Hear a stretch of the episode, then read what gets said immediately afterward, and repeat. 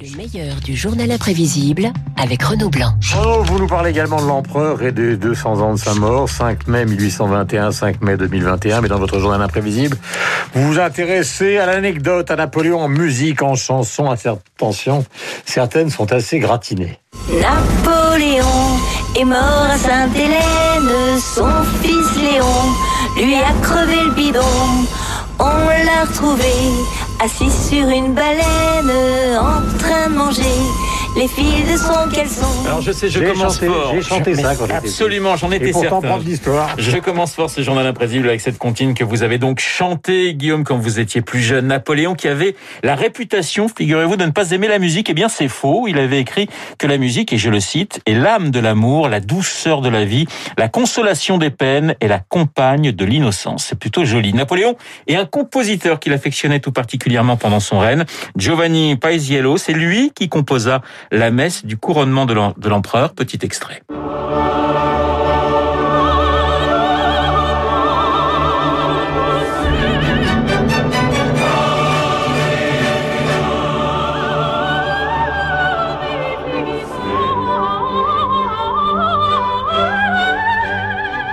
Musique jouée le 2 décembre. Ça, hein. ça a duré 5 heures dans le couronnement. 1804, ça durait Très long. effectivement très longtemps à Notre-Dame de Paris. Évidemment, quand on associe musique et Napoléon, on pense à la musique militaire avec, entre autres, la marche consulaire.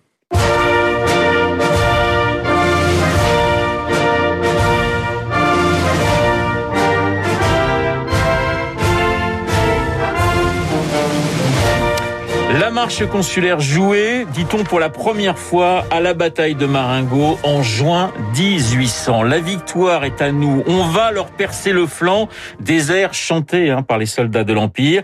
Écoutez ce petit extrait assez, assez étonnant. J'aime l'oignon frit à l'huile, j'aime l'oignon car il est bon. J'aime l'oignon frit à l'huile, j'aime l'oignon, j'aime l'oignon. J'aime l'oignon, chanson préférée, dit-on, des grenadiers de l'empereur, fredonnée sur tous les champs de bataille. Il faut que je fasse attention à ce que je dis parce que Ah bah, Thierry est resté dans le studio.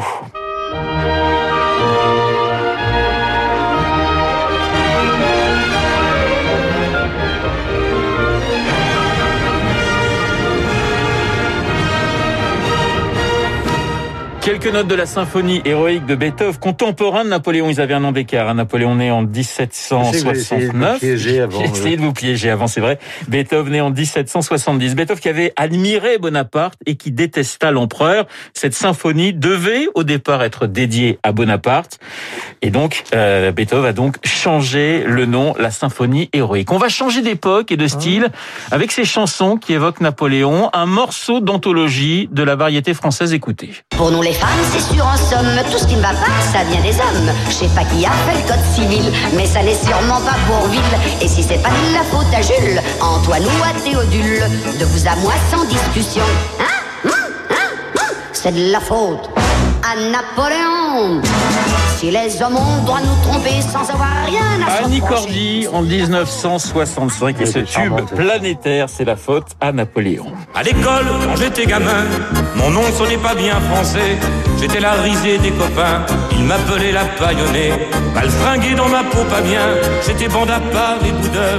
Je bouffais les mots des bouquins, j'avais l'âme et la tête ailleurs. Napoléon Napoléon Napoléon Napoléon Napoléon Napoléon Napoléon Napoléon. Vous avez reconnu Serge Lama et un extrait de sa comédie musicale consacrée à l'empereur, comédie musicale qui date des années 80. L'historien Jean Tullard avait eu un jour cette phrase. Le point commun entre Napoléon et Serge Lama, c'est qu'ils chantent tous les deux faux. Ferrat a chanté un Napoléon des faubourgs. Nicolas Perrac également a évoqué l'empereur, mais vous allez voir avec une certaine liberté historique. Un jour se lève sur l'empereur et son exil à Sainte-Hélène. Napoléon dans sa piscine finit son crème, bien à l'abri de Joséphine. Joséphine.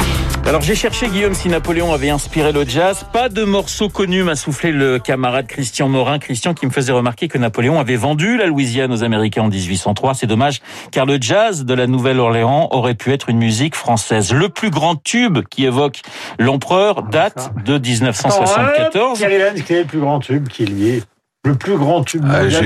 je vois arriver Tino Rossi, peut-être Non, non, oh là là, on, est à Ah non, on a- on quitté la France, on Ah, est à l'international. pas d'idée. 74, rappelez-vous Thierry, le groupe suédois ABBA Ah, a remporté Ah oui. le Grand Prix de l'Eurovision avec ce titre Waterloo, la plus grande défaite de l'empereur pour le premier succès d'ABBA. Hein. Manifestement, Austerlitz, c'est plus difficile à chanter.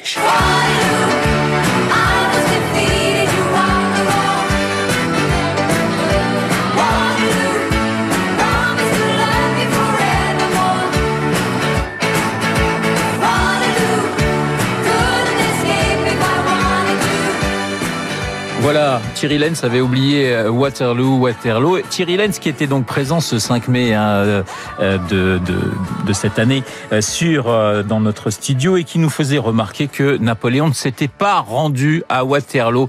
C'est vrai, hein, il avait réussi à quitter le champ de bataille et il sera tout de même prisonnier des Anglais le 15 juillet. Vous voyez, c'est aujourd'hui un triste anniversaire pour tous les fans de Napoléon. Quelque chose me dit d'ailleurs que l'on parlera de l'empereur avec Jean-Marie Roire qui sera mon invité dans Esprit Libre à partir de 8h40. C'est Hubert Védrine qui sera dans notre studio, lui, à 8h15, l'ancien ministre des Affaires étrangères, 7h54 sur Radio Classique.